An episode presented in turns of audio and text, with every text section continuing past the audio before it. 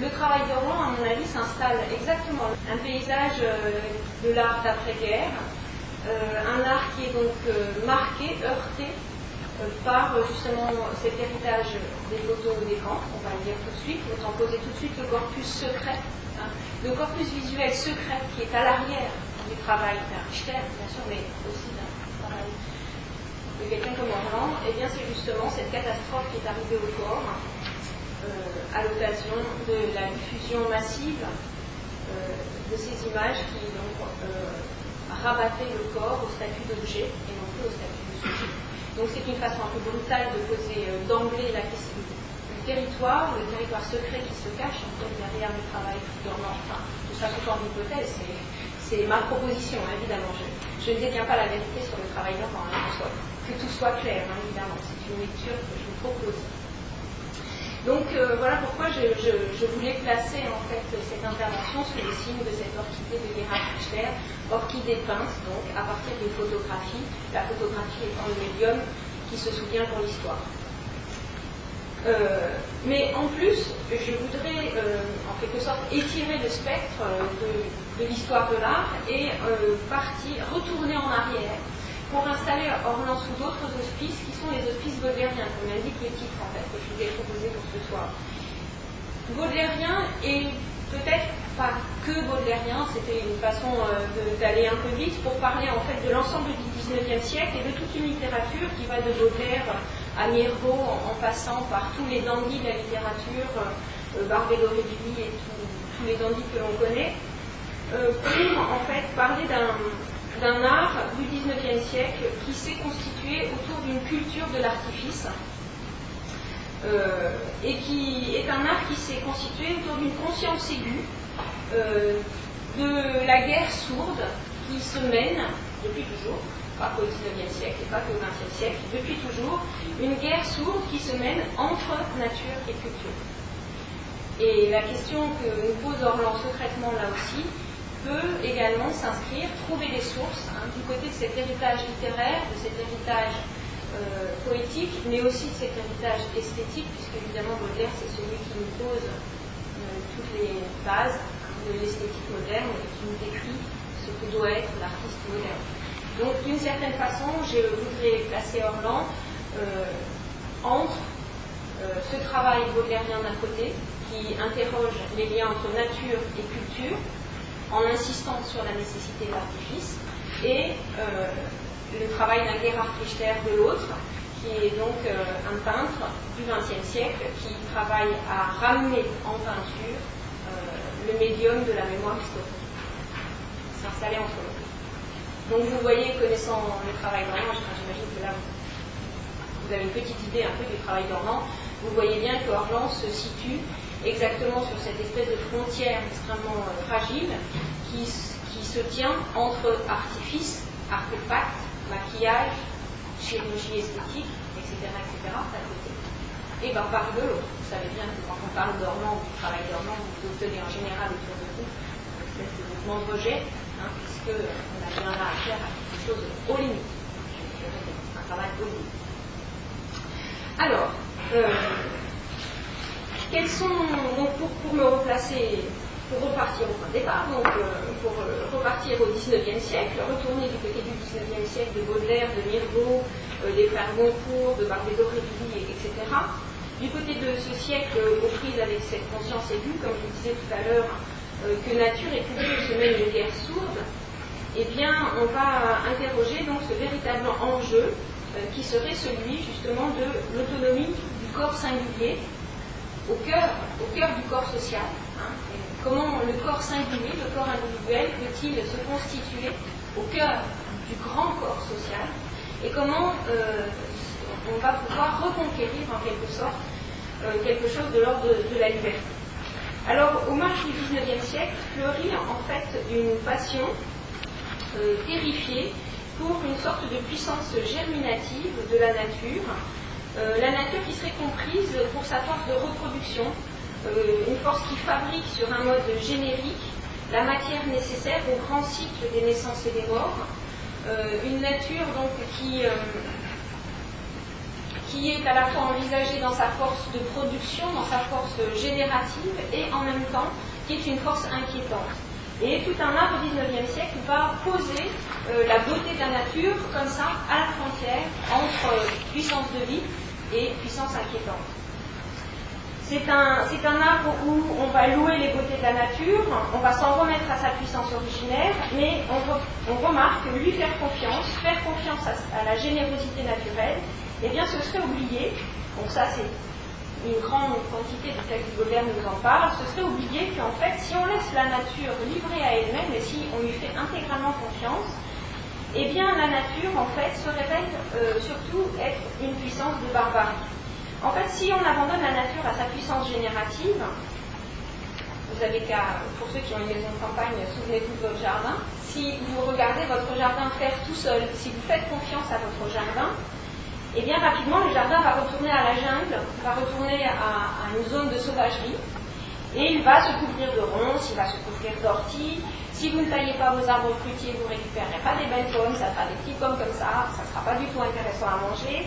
Si vous ne faites pas attention à vos rosiers, progressivement les rosiers vont retourner à l'églantier et vous n'aurez plus cette, espèce de merveille euh, entre nature et culture qui est un rosier et qui est une chose totalement artificielle en fait. Hein.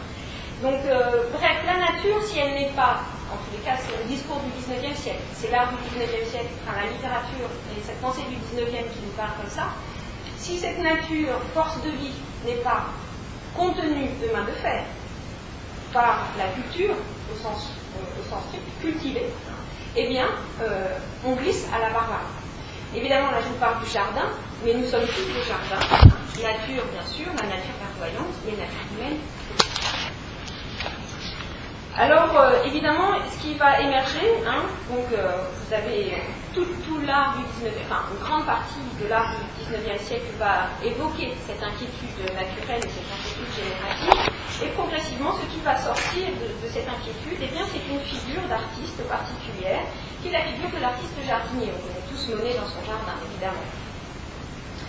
Euh, cet artiste jardinier nous pose une question. Il s'interroge, il nous demande comment euh, peut-on demeurer du côté du vif, du côté du vivant, sans prendre le risque de dégringoler aussitôt euh, dans une sorte de mécanique répétitive de l'espèce qui en fait ne produirait que de la matière à nourrir. C'est toute la question d'un honnête.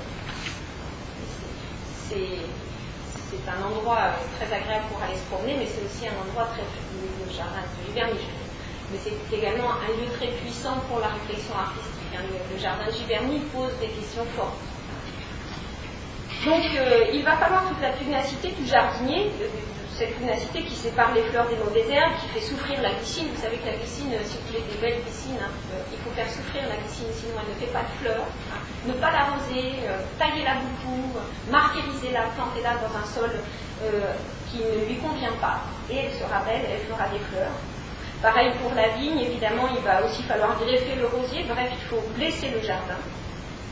Et ce n'est qu'au prix de cette contrainte euh, de cette contrainte culturelle euh, sur la nature que va émerger l'art, hein, du jardin. Donc il en irait de même euh, sur la scène de l'art, cas, c'est l'idée qui court au XIXe siècle.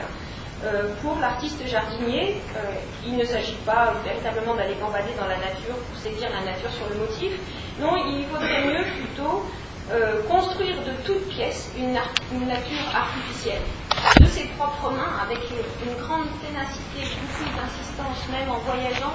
Monet ne cesse de se préoccuper de son jardin, de son bassin, il envoie, il y a des courriers magnifiques, il envoie des lettres extraordinaires euh, à ses jardiniers pour euh, que ces jardiniers veillent bien à avoir les bonnes graines au bon moment, soient vraiment très attentif à tout ce qui se passe et il rend compte euh, à tous ses amis aussi par courrier des évolutions du jardin, de comment ce jardin euh, progresse, etc., etc., plus l'invention du bassin, mais je n'en parlerai pas là, mais qui est aussi une, pure merveille euh, esthétique, hein, en fait, la place de l'eau, plan d'eau.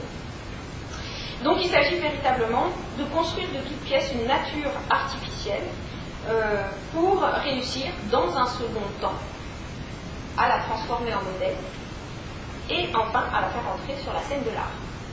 Donc c'est bien ça Monet, on est bien en train de choper la nature, au sens fort, hein, c'est fort ce qu'on fait Monet, pour réussir à faire de l'art avec elle.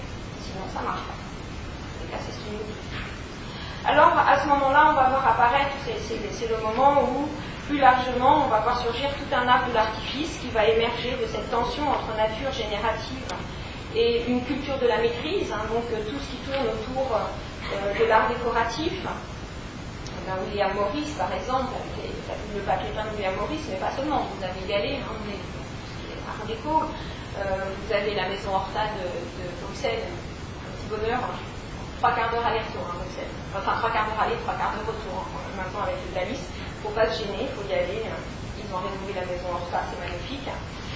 Donc, euh, on va voir un art qui cherche à organiser en fait cette scène végétale en arabesque contraignante, en circonvolution florale, en différents motifs organiques qui vont être euh, systématiquement euh, traités sur un mode mécanique, comme des modules décoratifs, donc une nature pas du tout traitée de façon naturelle, hein, qu'on ne laisse pas mais au contraire que l'on mécanise, que l'on répète, que l'on contient, que l'on maîtrise par, par la, par les circonvolutions et par les lois contraignantes de l'arabesque. Alors le temps passe, le temps passe, le temps passe. L'art change de ton, évidemment. Et en fait, entre-temps, qu'est-ce qui s'est passé? Eh bien, l'humanité a traversé le XXe siècle, c'est-à-dire justement le siècle dont je vous parlais tout à l'heure, que c'est le très fameux siècle de toutes les barbaries. Je ne sais pas qu'est-ce que nous réserve le XXIe siècle, mais en tout cas le XXe siècle. En fait, euh, on a appris beaucoup de choses au cours de ce siècle-là, on a appris de quoi on était capable. Euh, en fait, pour être plus exact, euh, maintenant, euh, je, le précise quand même, il ne faudrait plus, enfin je le précise, c'est-à-dire que ça fait partie des réflexions qui sont tenues dans les laboratoires de sémiologie et dans les laboratoires de philosophie. On, considère maintenant qu'il ne faut plus parler de barbarie. La raison est intéressante. Il ne faut plus parler de la barbarie du XXe siècle. C'est pratique, on continue un peu à le faire par praticité. Sauf que voilà pourquoi il ne faut plus en parler, et ça nous concerne en fait, enfin pourquoi il ne faut plus parler en ces termes de ce qui s'est passé au XXe siècle. vous allez vite comprendre pourquoi ça concerne le travail d'Orlan, puisqu'en fait, la question du barbare, si on dit que la catastrophe du XXe siècle, donc cette, catastrophe dont on porte encore une mémoire euh, non résolue, eh bien, euh, si on la qualifie de barbare, eh bien, ça veut dire qu'on fait référence à un barbare venu euh, de loin, à l'autre, un autre absolu, un autre incompréhensible, puisque le mot barbare vient de borba. C'est un borborisme. Le barbare, c'est celui qui parle une langue qui n'en est comme on ne la comprend pas, ben, on considère qu'il n'en parle quasiment pas. Il fait plus des grognements. Donc le barbare, c'est l'autre. C'est justement pas nous. Le barbare, il est hors la cible. Le barbare, on peut le tuer, c'est pas très grave, il n'a que le prix de l'animal, et encore, on ne mange pas, l'animal le mange. Donc vraiment, le barbare, ça n'a aucune. c'est un, c'est autre chose, ça n'est pas de l'humain. Or, vous savez bien que justement, c'est pas ça qui nous arrivé au XXe siècle, justement, cette très fameuse aventure du XXe siècle. Eh bien, c'est celle d'une rencontre avec un monstre. Euh, je fais exprès d'utiliser ce mot-là aussi, parce qu'on va parler d'Orlan. Un monstre qui nous vient de l'intérieur. Euh, il s'agit bien d'une part d'ombre intime à la culture occidentale, euh, une part d'ombre que la culture occidentale a tenté de contrôler pendant plusieurs siècles, il s'agit bien de quelque chose que certains artistes qualifient de la face cannibale de la tradition occidentale, c'est-à-dire cette façon de s'auto-dévorer soi-même. Une force qui, à force d'industrialiser et de rentabiliser, va évidemment rentabiliser et industrialiser la mort en masse. Euh, ça, c'est pas un barbare, ça c'est nous. Notre force à nous, notre force de la modernité, c'est d'être euh, la société de l'industrie, la société euh, de l'efficacité, la société de la science, la société du rationalisable, et eh bien c'est ça qu'on a, c'est le sort qu'on a réservé au corps. Donc euh, quand on est artiste et que l'on est en 47, puisque c'est la date de naissance d'Oran, elle ne sera pas la seule. Hein. Euh, une génération entière d'artistes, forcément, vont avoir à charge cette mémoire compliquée, euh, d'avoir à gérer, pas du tout une barbarie, d'avoir à gérer un monstre de l'intérieur, qui est allé au bout, qui est allé aux limites. Donc comment répondre à ce monstre de l'intérieur qui est allé aux limites, autrement que d'aller soi-même aux limites? Évidemment. Euh, en tous les cas, ça peut être un choix possible. Donc, euh, va prendre euh, véritablement à la lettre hein, cette histoire de, monstre de l'intérieur, cette histoire de proximité du monstre, qui n'est pas l'autre, mais qui, est le tout nous-mêmes, au contraire, qui est absolument nous. Euh, un monstre qui parle absolument notre langue, qu'on comprend très très bien, mais même tellement bien qu'on n'arrive toujours pas à s'en dépêtrer, ça fait comme le scotch de Tintin, quoi. Il est toujours là planant. Hein. Enfin, il suffit d'allumer la télé, on a bien vu que le monstre n'était pas parti. Donc euh, il est vraiment très très proche, ce monstre-là. Eh bien, Orlan, elle va prendre cette idée-là à la lettre, strictement. Ce monstre qui nous colle à la peau, eh bien, ou ce monstre qu'on cherche un petit peu à camoufler, eh bien, il se cacherait peut-être un petit peu sous la peau, et elle va aller fouiller, elle va aller fouiller à l'intérieur, à l'intérieur d'elle-même, pour essayer de faire quelque chose pour défaire aller chercher la défaire. Euh, donc on pourrait considérer que, à la faveur de cette catastrophe du XXe siècle, du coup je vais parler de catastrophe. Voilà, on est d'accord sur le mot.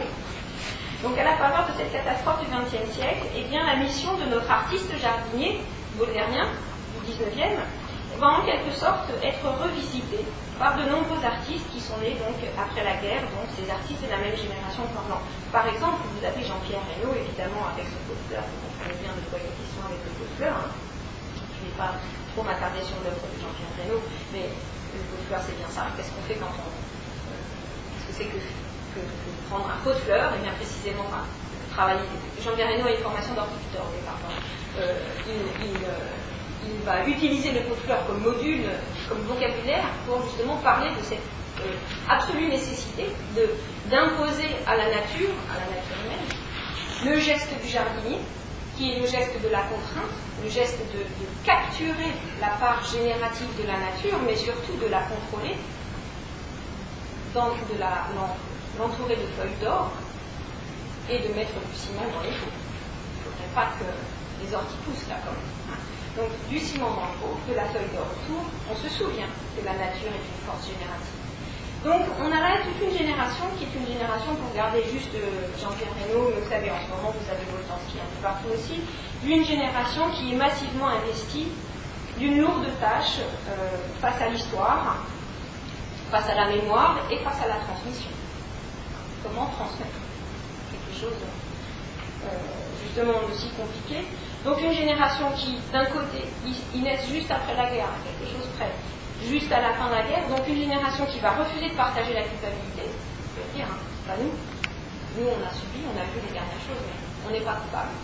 Donc une génération qui refuse de partager cette culpabilité, mais qui est quand même obligée de prendre acte d'une mémoire collective blessée, pour le moins, surtout une mémoire informulable, une mémoire absolument impartageable avec les héritiers avec nous, qui avons 40 ans aujourd'hui. Donc euh, nous sommes des enfants, des enfants de la guerre.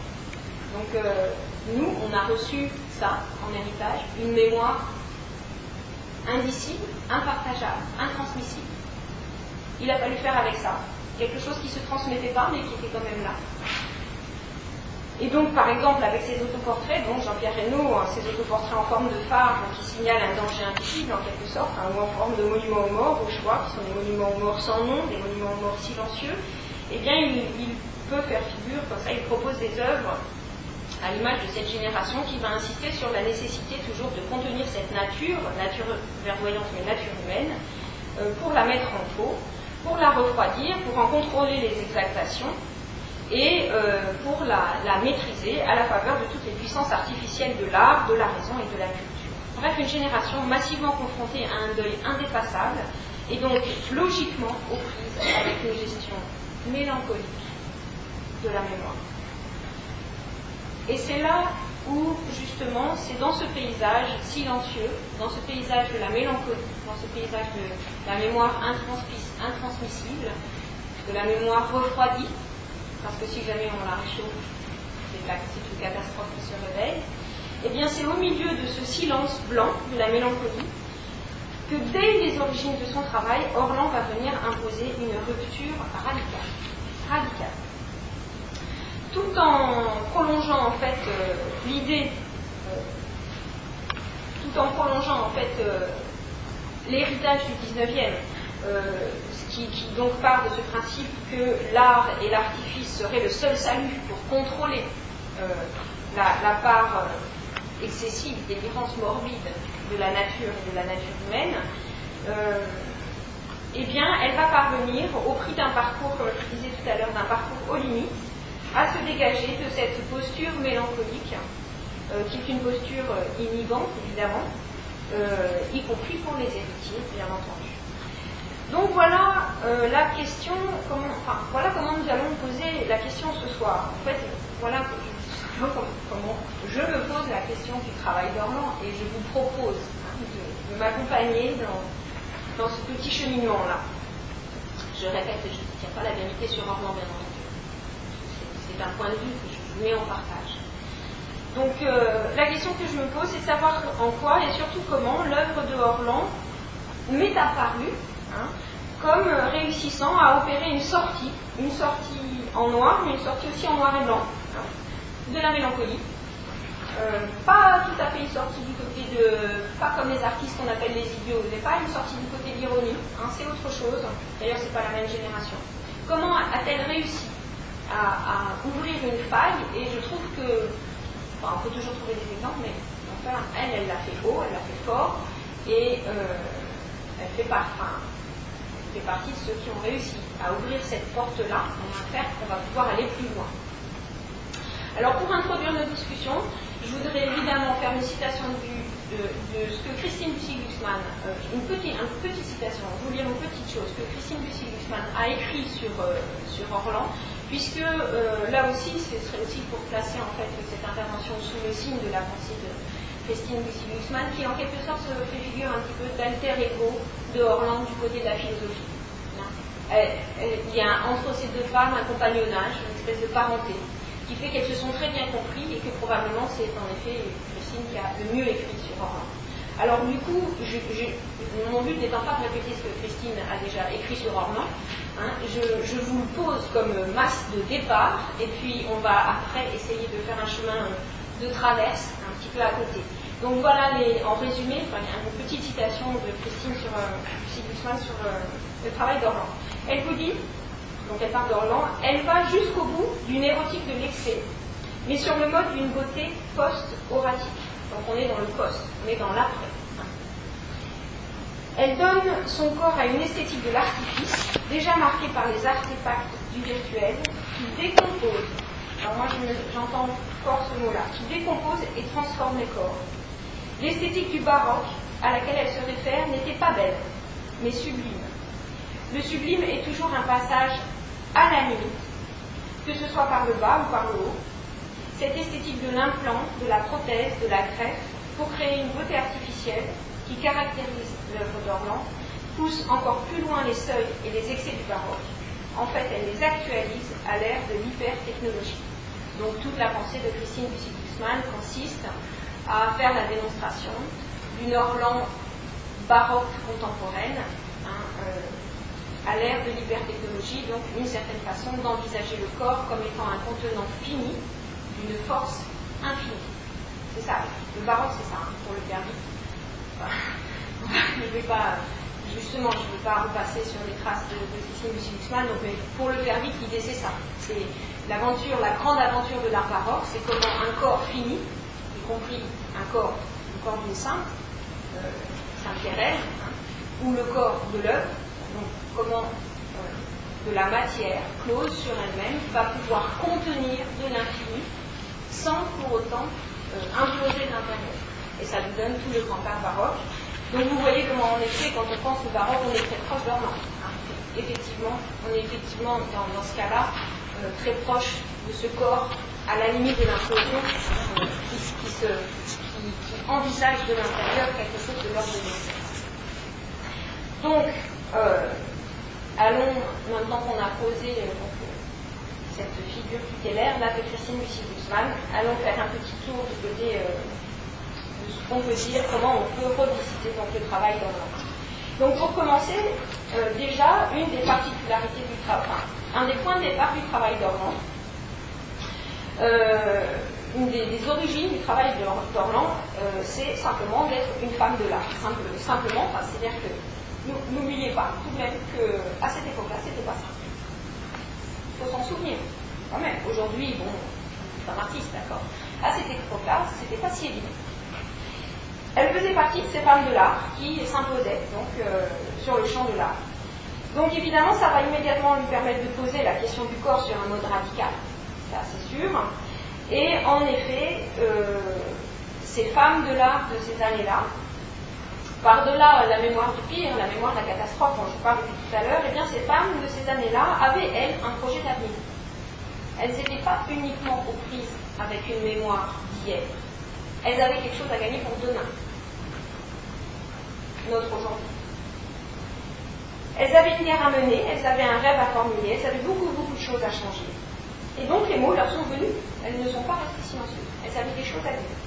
Elles ont été très bavardes, elles ont écrit des carnets, pensez au carnet d'Annie Pressager, euh, à Sophie Gall, euh, elles ont euh, raconté des histoires, euh, elles ont parlé de leur mémoire, euh, de transmission de mémoire de femmes, elles ont donné des modes d'emploi. Hein. On vous donne un mode d'emploi. Bref, euh, qui dit parole émergente, elles ont parlé, elles avaient des choses à dire, donc la parole est montée, et qui dit parole émergente, qui dit discours partagé, comme on le fait aujourd'hui, eh bien, parce que c'est aussi une certaine façon de travailler ça, hein, une certaine façon de travailler au féminin, c'est-à-dire de ne pas vous annoncer la vérité, mais d'offrir en partage un, chemin pour penser. Donc euh, ça aussi, c'est ce que fait Orlan, c'est ce que fait Christine aussi c'est ce que fait C'est une autre façon de faire, en art ou en philosophie. Donc, euh, donc, eh bien, elles étaient bavardes, et à partir du moment où elles ont été obligées de formuler les choses, de prendre la parole, de s'approprier la parole, de faire monter les mots, eh bien, qui dit déjà discours dit sortie du silence mélancolique. Premier point de départ, premier petit pas au dehors de la forteresse blanche de tout à l'heure, ou du pot de fleurs euh, doré rempli de ciment. Quand on parle, on ne peut pas rester dans le fleurs ou dans la forteresse. On est déjà en train de regarder dehors. Donc évidemment, vous l'avez compris, aujourd'hui, euh, nous, leurs filles, eh bien, par-delà tous les effets de rupture, puisque ça n'a pas toujours été très simple, mais malgré tout, on leur doit quand même beaucoup. C'est sûr. Je un petit temps, je passe. Donc qu'est-ce que fait Orlan quand elle s'installe à la FIAC en 77. Donc la FIAC c'est pas rien, la, FIAC c'est pas un musée, la FIAC c'est pas une galerie, la FIAC c'est un salon pour vendre de l'art. Hein. Donc euh, c'est le lieu du marché de l'art, le marché international. Qu'est-ce qui lui prend quand euh, elle s'installe à la FIAC en 77, donc euh, avec ce corset, où elle propose donc un baiser d'artiste pour 5 francs eh bien vous avez compris, elle est bien placée pour désigner sans détour, absolument sans détour, ça, va, ça, va absolument tout droit, sans détour, elle désigne la charge prostitutionnelle de l'art. Hein, on est 5 francs, on a un baiser de l'artiste, on est bien d'accord dans un dispositif prostitutionnel. Euh, on est à l'heure post-warholienne. Warhol, vous allez voir que Warhol remplit une fonction dans mon parcours. Hein, euh, elle, est aussi, elle s'installe aussi dans cet héritage-là.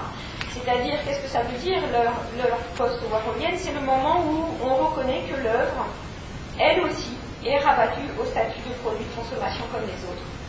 Et qu'il va falloir y penser, il va falloir gérer ça en art, il va falloir réfléchir quand on est artiste, comment on fait quand on est artiste, encore aujourd'hui, hein, c'est pas simple, comment on fait quand on est artiste et que l'on sait que tout est traité, tout, le corps, les choses, le temps, tout à la dimension de produit de consommation, donc l'art aussi.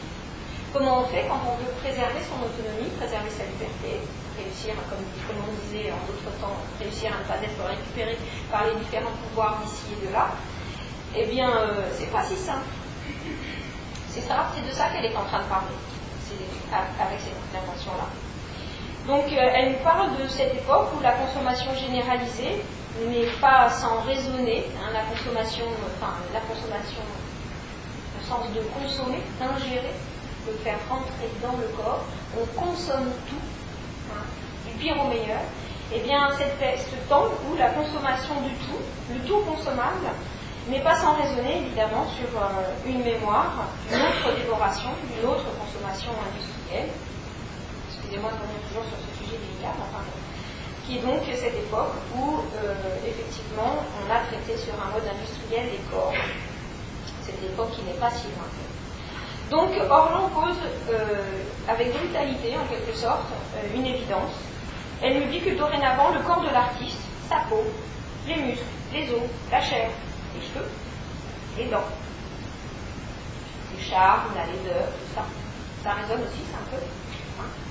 Eh bien, tout ça, c'est devenu en fait son corps, donc le dernier site d'intervention possible euh, pour un artiste qui refuse toute complicité avec le domaine marchand de l'art. Le seul endroit, la seule façon d'intervenir, de faire œuvre, pour ne pas être récupéré, c'est dans l'extrême chez soi. Le seul endroit où on est dans l'extrême chez soi et où on ne peut pas être récupéré, c'est ça, c'est là, la frontière du corps.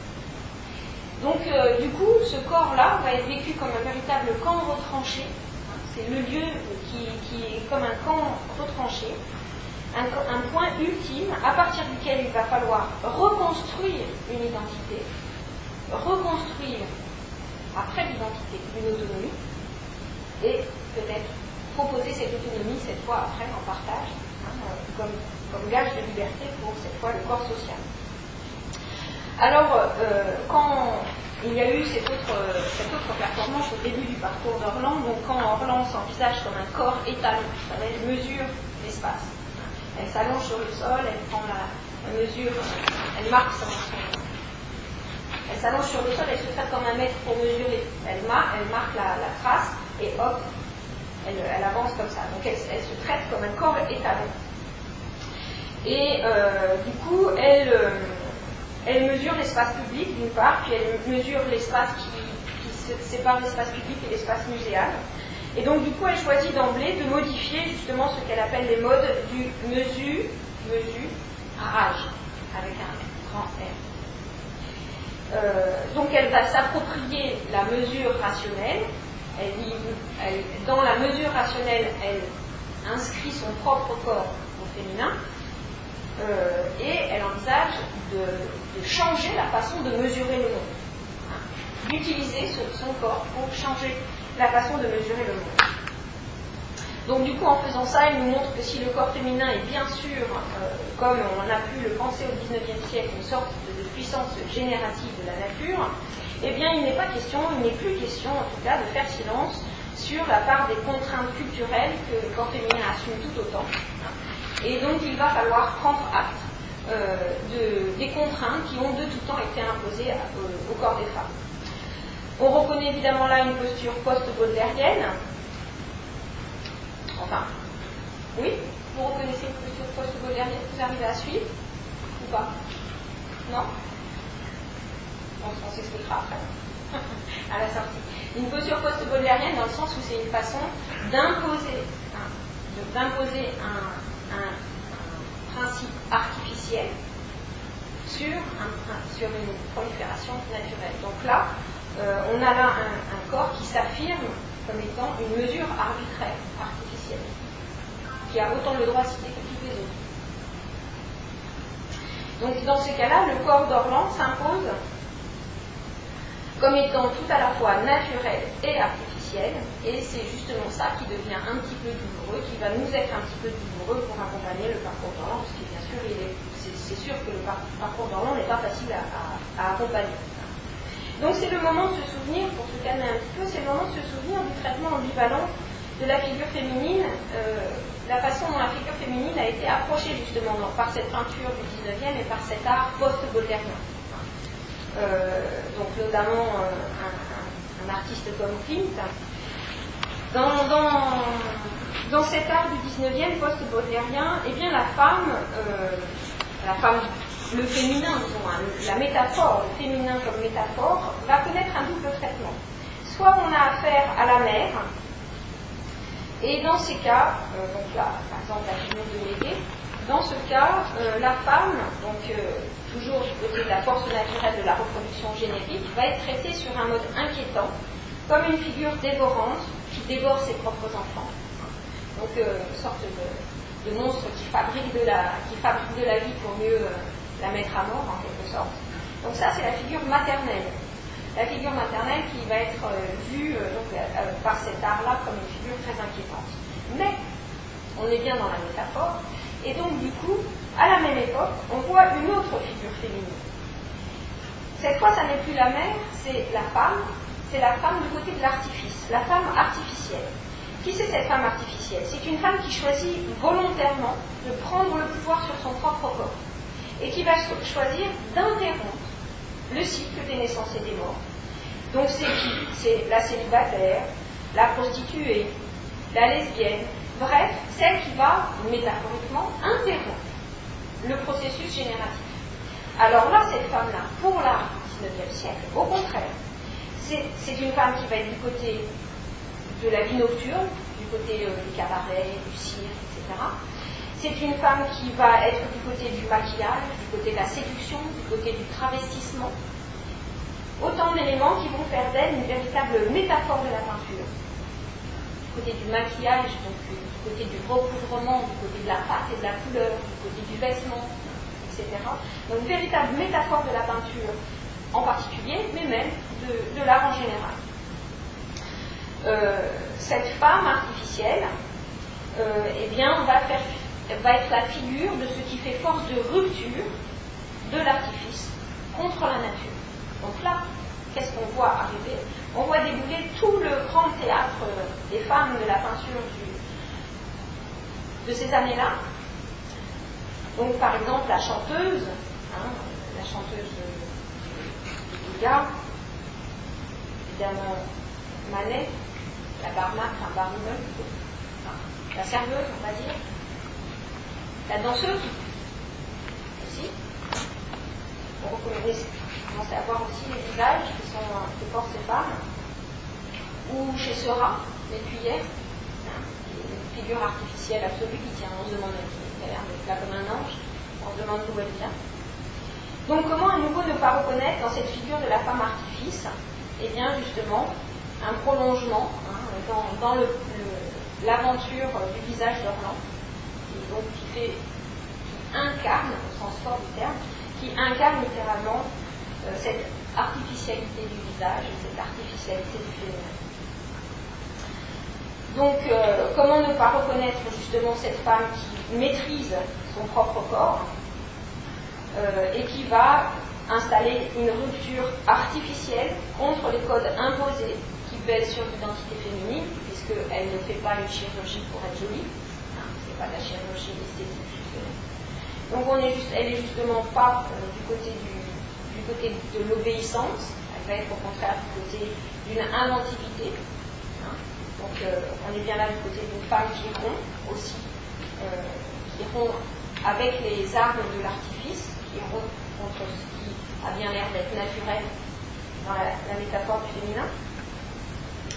Et puis, donc, euh, dans cette euh, Orlan, euh, véritable chef d'orchestre d'elle-même, qui contrôle, qui va contrôler de bout en bout sa propre métamorphose, hein, qui n'est jamais endormie, qui vous raconte tout au long de cette opération tout un tas de choses, et qui fait donc une série de mises en scène, qui orchestre véritablement l'opération.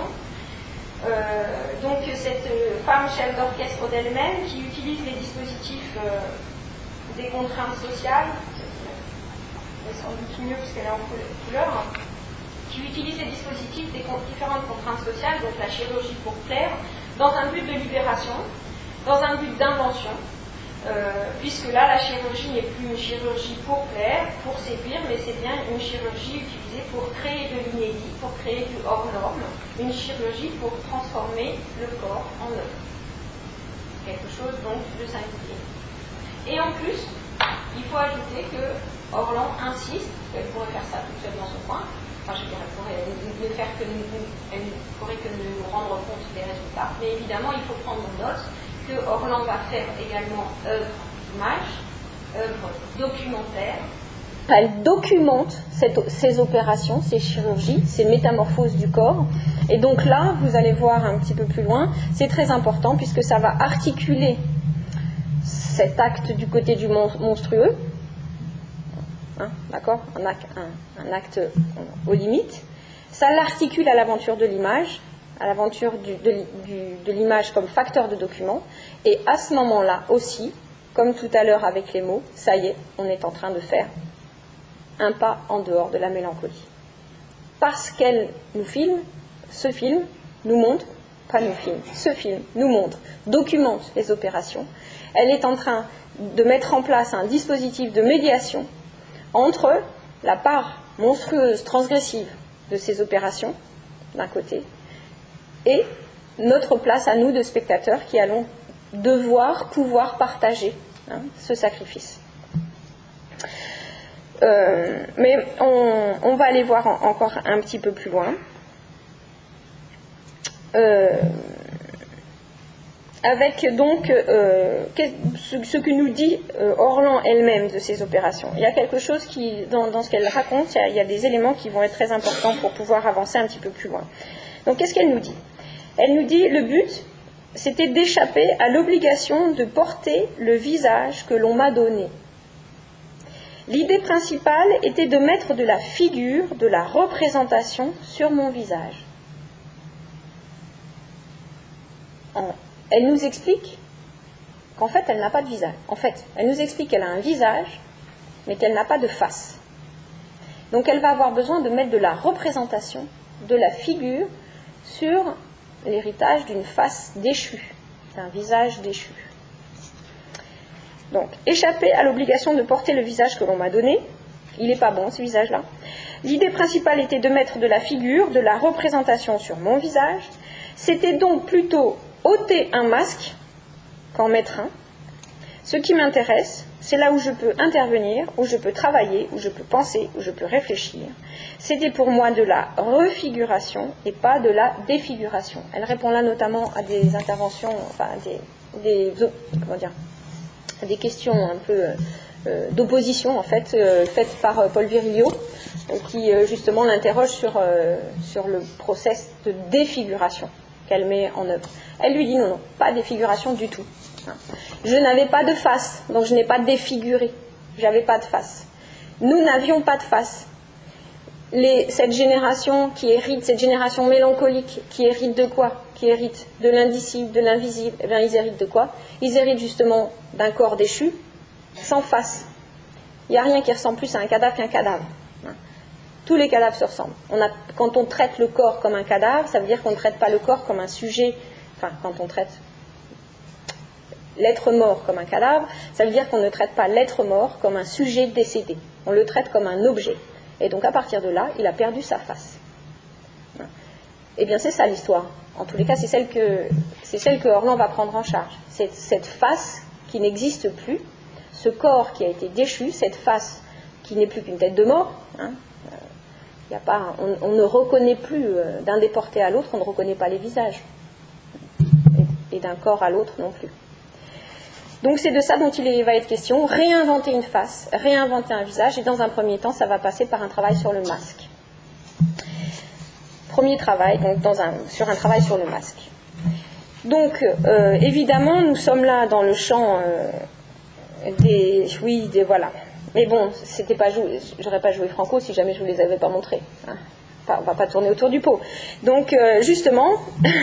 Certes, nous sommes bien sûr euh, dans le champ du body art et dans son cortège de passage à l'acte sur le corps même, avec tout ce que ça a de transgressif, en plus à montrer. Hein, même moi, j'ai du mal à, vous le montrer. Donc en complicité par exemple avec un autre contemporain, un autre contemporain euh, du côté lui aussi du passage à l'acte, qui était donc euh, autre grande figure sacrificielle donc, du, monde de l'art. Euh, donc un Journiac, par exemple, qui lui aussi se fixe une mission salvatrice, hein, l'artiste dans sa mission salvatrice.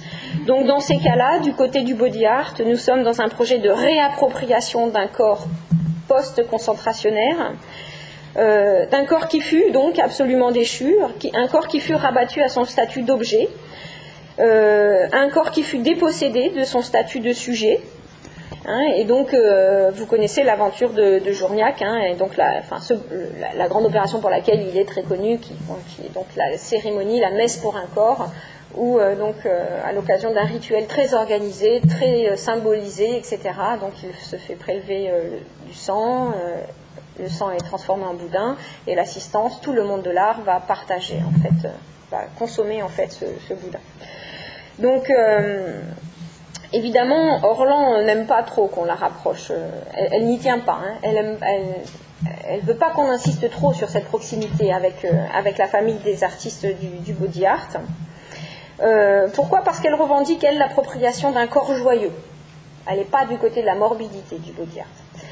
Donc euh, les mises en scène des opérations relèvent malgré tout, moi je pense quand même que ces mises en scène des opérations relèvent tout de même d'une sorte de sacrifice offert en partage, même si je suis d'accord, on n'est pas du côté de la morbidité, on est quand même du côté de la mise en scène d'un sacrifice qui est offert au public et qui n'est pas donc sans faire penser à la cérémonie euh, d'un journiac euh, autour de ce partage du sang. Euh, et d'ailleurs, les réactions de rejet, les, réactions de dégoût qui sont suscitées euh, par les images hein, de ces cérémonies d'opération sont là pour témoigner la charge d'insupportable hein, euh, qui est à l'œuvre dans ce projet que je qualifie d'être aux limites, aux limites du corps, aux limites du regardable, aux limites du, partageable. donc, qu'est-ce que ça veut dire? Comment on peut comprendre donc ce projet d'un sacrifice qui serait offert en partage? Euh, notamment dans, notre tradition à nous, euh, dans notre euh, tradition occidentale, du côté de l'héritage du livre, hein, des traditions du livre. Qu'est-ce que c'est que donc cette idée de, de sacrifice à partager? Eh bien, c'est l'idée que un, un seul, un seul va traverser l'épreuve pour tous. Et ce faisant, eh bien, la communauté va pouvoir euh, éviter le drame partagé par un seul et du coup rejouer l'avenir. L'histoire du sacrifice, c'est ça. Hein. c'est comment on va, euh, un seul décide de s'offrir, de s'offrir à la communauté pour aller du côté de la transgression, aller du côté de l'insupportable, traverser l'épreuve, et du coup, la communauté s'approprie donc euh, ce sacrifice pour pouvoir aller plus loin. Donc la communauté s'en trouve épargnée. La communauté, la seule chose qu'elle partage, c'est le rituel du sacrifice. Mais elle est épargnée de l'épreuve. Donc avec Orlan, euh, dans un premier temps, avec Orlan, dans un premier temps, ça, ne va pas être le corps en son entier qui va être offert en sacrifice, mais surtout justement le visage, mais plutôt, je dirais, plutôt la face qui va être prise en charge. Une phase qui, euh, pour se réapproprier sa dimension de sujet, euh, se tresse à la culture commune, puisque dans un premier temps, vous savez que les premières opérations que fait Orlan, ce pas des opérations comme ça euh, tout à fait au hasard. Elle se fait l'élève de la Joconde, elle va se faire les saints d'Olympia. Donc elle, inscrit dans son propre corps de la culture. Hein, elle inscrit l'art. Elle va incarner de l'art. Donc, euh, on a là donc euh, une façon donc de, se, de tresser le corps euh, avec de l'art reconnu, avec de la culture, et donc à partir de là, inventer quelque chose d'inédit, inventer un corps-œuvre, hein, quelque chose d'improbable. Et ça va être une des réponses d'Orlan, qui consiste donc à non pas faire une chirurgie esthétique, mais là au sens fort de esthétique, mais il ne s'agit pas de faire une forme du beau, hein, c'est pas ça la question, mais bien une chirurgie culturelle. On est du côté d'une chirurgie culturelle. C'est pour ça que ça ne donne pas un résultat euh, particulièrement séduisant. Ce n'est pas le but. Euh, donc elle va inscrire dans sa chair ces formes de l'art euh, qui ne sont pas justement les codes de la séduction marchande. Une façon précisément de faire que son corps échappe au dispositif consensuel de la consommation des corps, hein, qui est une façon, la, chirurgie esthétique fait, ça, fait qu'on rêve toutes de se transformer, enfin je ne sais pas si on rêve toutes de ça, hein, mais bon, certaines ont rêvé ou rêvent encore de se transformer, de se ressembler d'ailleurs, c'est un rêve qui... Euh, les rêves de chirurgie esthétique euh, ordinaire, ça veut dire ressembler à une espèce de rêve de, personnalité féminine synthétique qui a l'air d'être la même pour tout le monde. C'est-à-dire tout le monde le même nez, euh, tout le monde les mêmes seins, hein, et donc on va ressembler au top modèle idéal. On ne sait pas très bien qui il est, mais enfin, voilà. Bon, ben non, ça n'est pas ce évidemment, ça n'est pas ça que fait Orlan. Elle ne fait pas de son corps un consensus consommable, assimilable. Au contraire, elle le rend, franchement,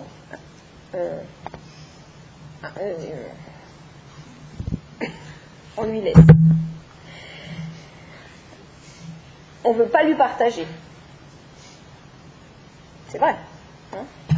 Donc euh, il y a quelque chose là qui est justement là aussi à la limite. En fait, tout se passe comme si Orlan voulait nous rendre la face, comme si nous avions perdu la face, et comme si elle cherchait à nous rendre la face. Mais du coup, ça serait une face post-catastrophe. Qu'est-ce que c'est qu'une face post-catastrophe? C'est une face active, c'est une face réveillée, c'est une face consciente d'elle-même, c'est une face post-mélancolique, donc c'est une face vivante, et qui dit très haut la barbarie. Alors là, pour le coup, excusez-moi, je reprends le mot. Mais qui dit tout d'un coup très haut l'insupportable, le, monstre insupportable qui est à l'intérieur, eh ben on va le mettre très haut, au devant. Voilà ce que c'est que, nous rendre la face, c'est regarder le monstre en face. Voilà. On ne peut pas faire le détour. il faut y aller. Et puis après, on pourra l'oublier, mais il faut y aller. C'est ça une face post-mélancolique. Donc au prix d'un sacrifice qu'elle veut joyeux, elle a raison, elle, nous, elle y va du côté du baroque, c'est pour ça qu'elle va utiliser le baroque, c'est pour pouvoir être dans l'excès de joie, dans l'excès de corps, dans l'excès de jouissance, puisque le baroque est de ce côté-là. Hein, le baroque, c'est comment on va jouir justement de cette implosion intérieure du corps, donc c'est pour ça qu'elle va dans ce sens-là, un sacrifice joyeux et surtout un sacrifice déculpabilisé. Alors là, on la remercie, parce que euh, en général, euh, ça fait toujours un effet bizarre de parler d'Orlan. Par contre, elle, euh, enfin, elle se porte bien. Et elle assume haut et fort tout ce qu'elle a fait. et elle n'a pas l'air de se sentir très martyrisée par un sentiment de culpabilité. Donc, si bien que, en fait, les, questions que nous pose le travail d'Orlan, eh bien, ce sont les questions du masque et les, questions de la, la, question, là où les questions, je ne sais pas comment dire, du masque et de la face. Hein? Qu'est-ce que c'est que le masque? Qu'est-ce que c'est que la face? Et comment ces choses-là s'articulent l'une l'autre? Et donc à l'écouter, il sent bien que donc Orlan nous a dit qu'elle retire un masque, et même j'ai même envie de dire qu'elle retire des masques, hein, parce qu'elle y retourne, hein, il ne va pas qu'une fois. Donc c'est comme, si avait, comme si ça collait à la peau ce masque. Donc elle retire un masque, des masques, pour s'inventer une face. elle enlève les masques pour enfin s'inventer une face. Alors comment comprendre cette trajectoire? D'abord, qu'est-ce que c'est qu'un masque Déjà? Qu'est-ce que c'est qu'un masque? Le masque, donc, c'est ce qui précisément recouvre la face. Hein, le masque, c'est ce qui se place devant la face. Dans l'aventure de l'humanité, le masque apparaît toujours dans des circonstances exceptionnelles, euh, quand euh, on assiste, quand on subit une sorte de déchirure de l'ordre du cosmos quand l'ordre du cosmos est brisé. On a besoin du masque, hein, notamment les masques africains, les masques japonais surgissent à ce moment-là dans l'aventure. Le masque, alors, quelle est sa mission? Sa mission, c'est de proposer une sorte de cosmétique, c'est-à-dire que le cosmos se brise. Donc, on va proposer une cosmétique. On est du côté de l'artifice. Hein. Une cosmétique des signes, des codes, qu'on va placer donc sous le signe de l'ambiguïté. Hein, le masque est ambigu. Pourquoi il est ambigu? Parce que le masque, il cherche à construire une articulation entre le temps des hommes. Le temps des hommes, c'est un temps historique, un temps vectoriel, comme ça. Hein, c'est le temps, euh, la durée, le temps de l'histoire. Donc, entre le temps des hommes, qui sont aux prises avec une catastrophe, et les temps telluriques des origines. Donc là, c'est un temps vertical, au contraire. On n'est plus le temps des hommes, c'est un vecteur horizontal, c'est l'histoire. Les temps telluriques des origines, c'est une verticalité radicale. Hein. C'est un temps immobile, c'est un temps qui ne change pas, qui n'est pas dans la métamorphose, c'est le temps des origines. Eh bien, le masque, il fait ça les rituels, en fait, avec les masques, ont toujours cette fonction-là. Il suffit d'aller regarder les films de Jean Rouche pour comprendre que c'est toujours de ça dont il est question. Il est toujours question d'un temps de catastrophe, mais ce temps de catastrophe se répète tous les ans. C'est-à-dire qu'au moment où il ne pleut pas assez, ben, c'est une catastrophe. Il faut qu'il pleuve pour pouvoir euh, faire venir euh, euh, le blé, etc. Donc tous les ans, la catastrophe se répète. Et donc, qu'est-ce qu'on fait dans ces cas-là?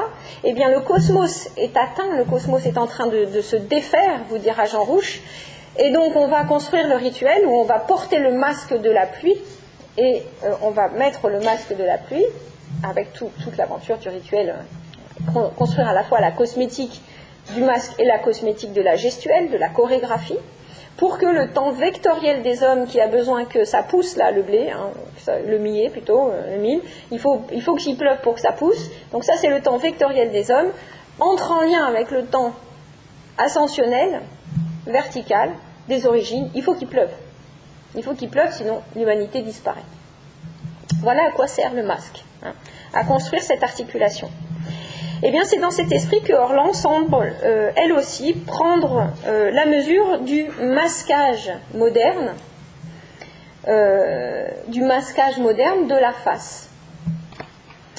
On est bien dans un temps d'effondrement de l'histoire, on en parle, je vous en parle depuis le début, là, hein, c'est bien ça l'histoire de ces, artistes nés en 47 comme Orlan, ben, c'est bien à ça qu'ils ont eu affaire, ils ont bien eu affaire à un temps d'effondrement, le cosmos a été brisé. Bon. Donc voilà, le cosmos est brisé, qu'est-ce qu'on fait? Le cosmos est brisé, on perd la face. En fait, c'est clair. Hein. Une fois qu'on sait ça, hop, ça marche. Donc le cosmos est brisé, tac, on perd la face. Qu'est-ce qu'on fait? On va chercher les masques hein, euh, pour mettre en place le rituel. Et donc la modernité fait, ça. Toute la modernité fait ça. Toute la modernité invente tout un théâtre de masquage pour réussir à réinventer les faces. Les chirurgies esthétiques. Hein. On se dépêche vite, vite. On n'a plus de face. Donc on va se faire beau, on va aller se faire tout ce qu'il faut pour sur la figure, se faire changer le nez, faire, faire tout ce que vous voulez, tirer la peau, machin truc, pour se faire un masque. Souvenez-vous de la tête de, notre pauvre euh, Michael Jackson. C'est bien un masque, non, on est d'accord. Hein. Donc tout, ça, c'est faire, ou même simplement des maquillages excessifs, ou toutes ces top modèles qui ont toutes le même visage, ou toutes ces actrices qui ont toutes la même bouche, etc. On est bien dans un masque générique. Hein. On est bien dans quelque chose qui, dans quelque chose qui se synthétise, et on est dans la perte du singulier. Eh bien, ce masquage de la modernité, hein, qui, a tenté le plus maladroitement possible de répondre à la perte de la face, eh bien c'est un masquage mélancolique, c'est un masquage qui s'est imposé, c'est le masquage de l'après-barbarie, c'est un masquage qui a standardisé les visages, c'est ce que vous dit Orlan, euh, surtout les visages féminins d'ailleurs, encore que bon Michael Jackson, euh, voilà. Un masquage qui a fossilisé les expressions dans une sorte de catalogue euh, codifié de toutes les séductions uniformisées. Hein. Euh, bref, c'est un masquage, le masquage moderne, c'est un masquage qui a échoué. Ça n'a pas marché. Il va falloir les enlever. Puisque ce masquage de la modernité, même s'il a tenté de recomposer une face déchue, hein, de reconstruire une face déchue, eh bien, euh, il, il, était privé, toutefois, ce masquage, il était privé de sa dynamique biface, comme ça, euh, qui fait, qui fait lien entre le temps vectoriel des hommes et le temps verticale des origines. Donc qu'est-ce que va faire Orlan? Eh bien, elle va reprendre l'appareil du masquage à sa source, elle redémarre. Le masquage de la modernité n'a pas marché, ce masquage, ce masquage sauvage en quelque sorte n'a pas marché. Eh bien, elle reprend le masquage, l'appareillage du masque à sa source, et on va recommencer à zéro. Ça n'a pas marché. Pourquoi? Parce qu'on a fabriqué à nouveau du générique pour cacher qu'on avait perdu la face. Eh bien, moi, je vais reprendre le masque, je vais refaire le masque et cette fois je ne vais pas fabriquer du générique, je vais fabriquer de l'hyper singulier. Et là, on va peut-être à nouveau faire un petit pas en dehors de la mélancolie. Un petit pas dehors. Eh bien, c'est ce qu'elle fait. Elle reprend l'appareillage du masque à ses origines et elle met en scène tous les gestes qui euh, cherchent à défaire un masque immobile, à défaire un masque morbide, à défaire le masque imposé par les sociétés industrielles mélancoliques pour au contraire proposer un autre travail du masque, le travail d'une refiguration, refaire la face, hein, d'une refiguration créatrice, active, toujours singulière, toujours différente, ouverte sur l'infini, comme vous le montre la multiplicité des visages des hybridations numériques. Puisque dans un second temps, après avoir euh, travaillé du côté de la chirurgie esthétique euh, à même le corps, eh bien évidemment, elle est passée du côté des images et elle s'est mise à hybrider son propre visage abouti, un visage qu'on va voir qu'elle a, qu'elle a voulu euh, ainsi post-humain, on va voir comment. Hein. Donc son propre visage abouti, elle va l'hybrider cette fois à tout un tas de traditions euh, de tous les continents, hein, des masques euh, issus de, tous les continents. Euh, de toutes les cultures et de toutes les époques, de toutes les temporalités, de toutes les histoires. Donc on voit bien que Orland travaille contre l'uniformisation moderne des visages en proposant une inventivité innovante du masque une inventivité ouverte sur le grand théâtre transculturel et transhistorique, hein, donc pour créer du lien. Ainsi, on comprend que le masque, en fait, ne cherche jamais la ressemblance. C'est pour ça que le travail d'Orlan est toujours à la limite. Hein. puisque euh, le projet, c'est pas de chercher de la ressemblance, c'est pas de chercher de la beauté, c'est pas de chercher de la personnification. Le projet du masque, c'est de construire du lien. Donc c'est pas ça, c'est pas euh, c'est pas d'être charmant et séduisant. Ça se vend pas très bien le lien. Donc le masque, il est toujours, historiquement, il est toujours tenté par l'abstraction des codes. Pour parler au temps vertical des origines, il faut une codification abstraite. Hein. Le temps des origines, c'est le temps de l'abstraction, c'est le temps de la transcendance. Donc euh, pour que euh, ce temps vertical comprenne le message du masque, il faut que le masque lui parle un langage euh, qui n'est pas le langage de la ressemblance, mais qui est un, langage du, code, hein. justement un langage un langage du signe en quelque sorte. Donc le masque est toujours tenté, je vous disais, par les codes, par l'abstraction, il malmène traditionnellement les réalismes, euh, et il se construit toujours sur une sorte de géométrie sacrée qui cherche à s'adresser à un au-delà du temps et à un au-delà du regard. Alors, euh, sauf que voilà, l'autre chose, c'est que le masque, euh, justement parce qu'il se trouve être porteur d'une sorte de magie opératoire, eh bien le masque en fait exige toujours une initiation. Pour porter le masque, il faut être initié. Tout le monde ne peut pas porter le masque. Ça aussi, ça fait partie de ce qu'on découvre en regardant le cinéma de Rouge. Il faut d'abord traverser l'initiation secrète pour pouvoir euh, être porteur de masque. Alors qu'est-ce que ça veut dire l'initiation? Le but d'une initiation, c'est de détourner les pouvoirs dangereux du masque, ce masque qui a des signes abstraits qui s'adressent au temps vertical. Hein, il a tous les pouvoirs, ce masque, puisqu'il parle avec l'au-delà. Donc il va falloir euh, réussir à apprivoiser ce masque, c'est ce que fait l'initié, il apprivoise ce masque pour réussir à utiliser la puissance du masque à, son bénéfice. Il faut qu'il détourne la force du masque pour que le masque n'agisse pas contre lui, mais qu'il soit lui-même porteur de la puissance du masque et qu'il puisse utiliser la puissance du masque à son bénéfice en direction de la communauté. C'est pour ça que celui qui porte le masque, en fait, ne se déguise jamais. Orlan ne se déguise jamais. Il devient toujours ce qu'il représente. Orlan devient toujours le masque qu'elle porte. Et c'est dans cet esprit qu'il va falloir comprendre justement la ritualisation extrême de toutes les opérations chirurgicales d'Orlan. On est là dans l'initiation. Quand Orlan se fait par exemple greffer ses c'est, en fait ces temples-là, enfin je veux dire, ces, pommettes qu'elle va se greffer sur les tempes. Elle appelle ça des en plus, des en plus. Euh, quand elle va faire cette opération, une opération qui, donc c'est sa dernière opération chirurgicale, c'est sa dernière opération chirurgicale qu'elle réalise parce qu'elle cherche à inventer un visage qui romprait tout lien possible avec de l'hérédité. Quel visage on pourrait inventer sans être dans le monstrueux, qui ne soit pourtant déjà plus un visage issu de la grande histoire héréditaire Elle fait travailler euh, des scientifiques sur la question. Qu'est-ce qui, si on, si on, mène des recherches sur tous les visages possibles dans toute la planète, euh, les grandes oreilles, les petites oreilles, les grands nez, euh, les dents qui avancent, les mentons qui reculent, enfin tout ce que vous voulez, on met tout ça dans un ordinateur, quelle est la chose qui n'est jamais apparue sur un visage? Quel est le, truc qui n'a jamais existé sur un visage? Bon, bah ça y est, on a trouvé, c'est les cornes. Les bosses, là. là ça, c'est un truc qui appartient euh, à, rien. Ça n'appartient pas au champ de l'humain.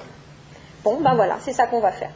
On va faire un visage qui n'appartient plus, qui a rompu avec l'hérédité. Donc du coup, on va pouvoir réinventer une nouvelle histoire. On est dans le post-héréditaire, là aussi, on est dans le post plein de choses. Hein. Donc on est dans le post-héréditaire, en tous les cas, on a rompu les liens avec le passé. On va pouvoir inventer autre chose. Donc quand Orlan se fait greffer donc euh, les tempes, donc plutôt sur les tempes, donc c'est en plus euh, qui vont l'éloigner, euh, qui vont éloigner son visage de tous les liens héréditaires. Vous voyez, elle est à nouveau l'opération est tout à fait mise en scène. Elle retourne donc contre la, contre la science elle-même ce que Paul Virilio appelle les mutations technoscientifiques des corps.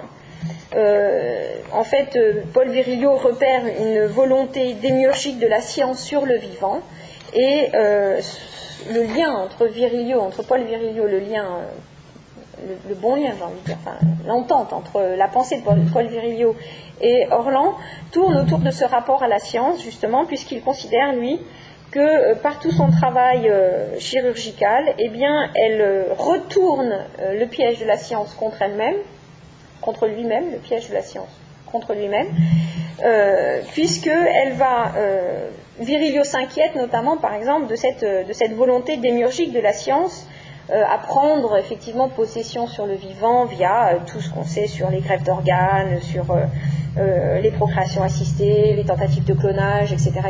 Donc grande inquiétude du côté de la pensée de Virilio.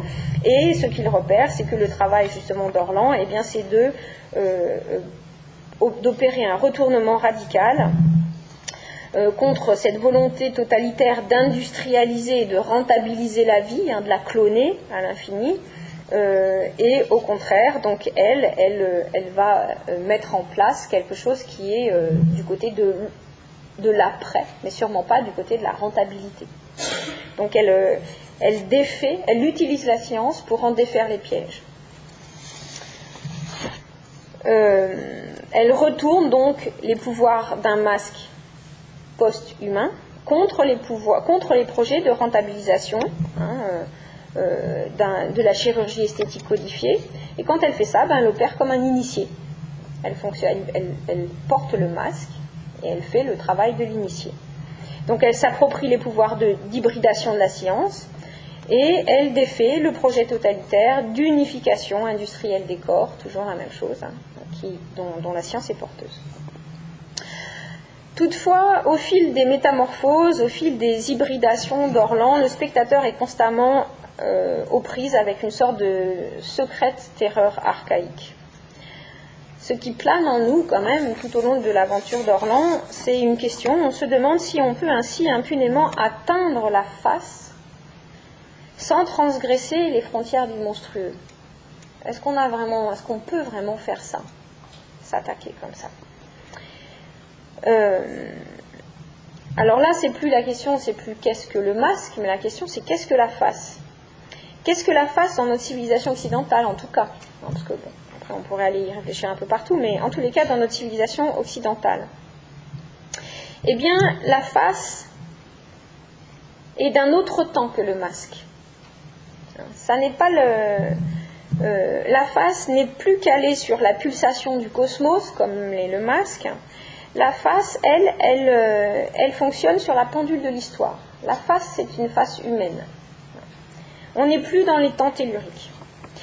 Et donc la face apparaît avec la symbolique chrétienne de l'incarnation, qui va renverser les relations entre l'homme et le tellurique, justement. C'est cette symbolique qui va opérer un renversement, puisque après l'avènement du Christ fait homme, et eh bien justement les traits humains signent la part divine de l'humanité. Hein, c'est ça, euh, on est tous pétris de cette idée-là, enfin, dans cette salle, on est tous, on est tous travaillés par, cet héritage-là.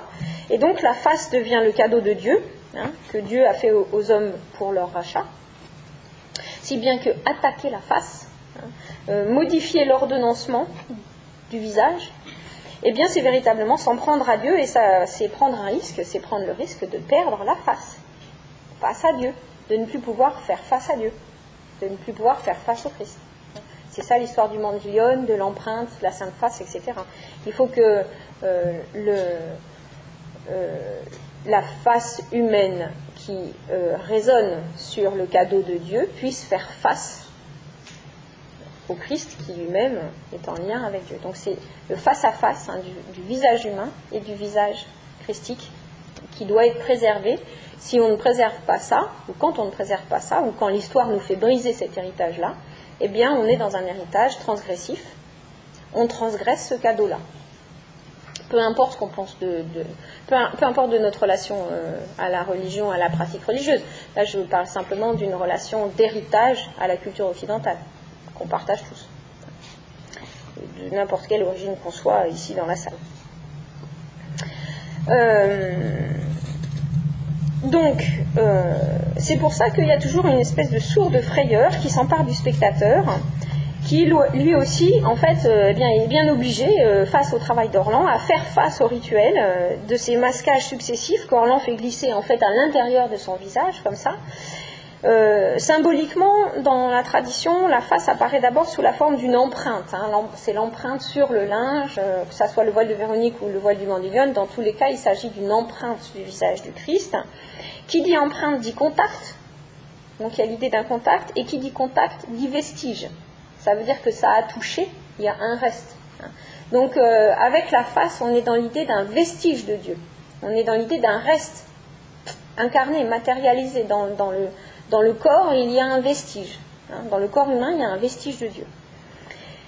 Du coup, euh, eh bien, le projet euh, de, cette face empreinte comme ça, euh, ne peut pas être le projet d'une face ressemblante, une face mimétique, puisque c'est l'empreinte. Une empreinte, c'est pas toujours ressemblant, ça, peut être maladroit. Justement, c'est incertain, c'est une ressemblance incertaine. D'ailleurs, les textes euh, vous parlent justement de la semblance. Les textes grecs parlent de la semblance de la face et non pas de la ressemblance, euh, justement qui est reprochée par les iconoclastes, mais enfin bon, ça c'est encore autre chose. Donc en tous les cas, les textes revendiquent les textes théologique revendique la semblance de la face du Christ.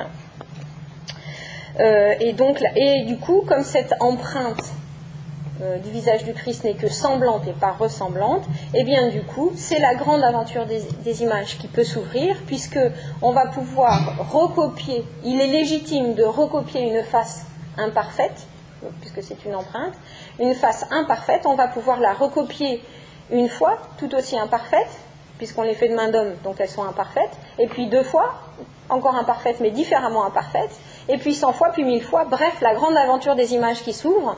On peut ouvrir la peinture à l'infini, on peut représenter à l'infini la face, sous toutes ses formes, tout aussi imparfaites les unes que les autres, et justement, c'est la grande possibilité des images, c'est de pouvoir euh, aller à l'infini, hein, euh, du côté de l'incertitude.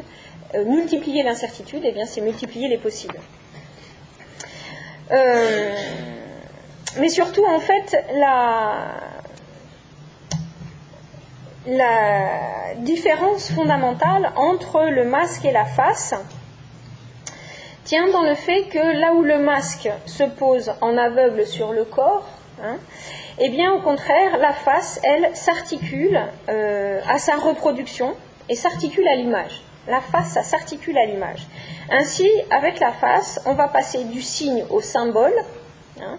on va passer donc du code du masque au vestige, hein, du signe au symbole, du code au vestige, et on passe d'un appareil aveugle, le masque, à un médium d'articulation des regards. Alors là, ça se corse un petit peu, mais c'est bientôt fini. Alors je vous demande juste la petite pointe de fin un petit peu corsée, et puis euh, ça sera la cerise sur le gâteau. donc, euh, donc cette face, qu'est-ce que ça va être? Ça va être un dispositif qui regarde, d'ailleurs regardez comme elle nous regarde, toutes les faces de l'histoire de l'art nous regardent. Hein. La face, ça va être un dispositif qui nous regarde beaucoup plus qu'elle n'est vue. C'est ça l'idée de la face. Et en effet, la face fonctionne comme une sorte d'arche, hein, un peu comme ça, comme un, seuil, euh, entre un dedans et un dehors, entre un sacré à l'arrière et un profane à l'avant, entre euh, ce qui se voit et ce qui échappe au regard, ce qui se voit, là, et ce qui échappe au regard, à l'arrière du regard.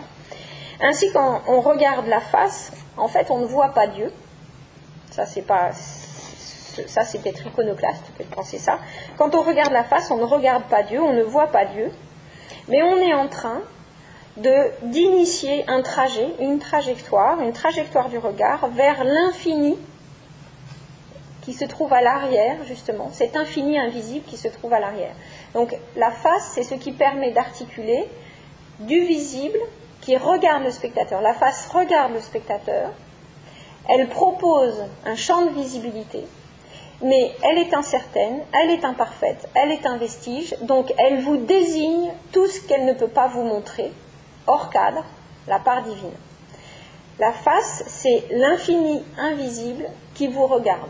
Alors traditionnellement, ça a été pensé dans évidemment dans la tradition religieuse, donc c'est l'infini divin qui vous regarde, mais vous voyez bien que la face en question, on peut aussi la penser très au-delà de l'aventure de, la peinture religieuse, euh, encore que vous remonte donc les derniers autoportraits de Warhol, hein, qui sont évidemment euh, absolument pensés sur toute l'aventure, justement, enfin je ne veux pas insister sur Warhol, mais qui sont pensés sur toute l'aventure de la face. C'est pour ça que j'insiste sur le lien entre Orlan et Warhol. Hein. Il y a un vrai lien de fond.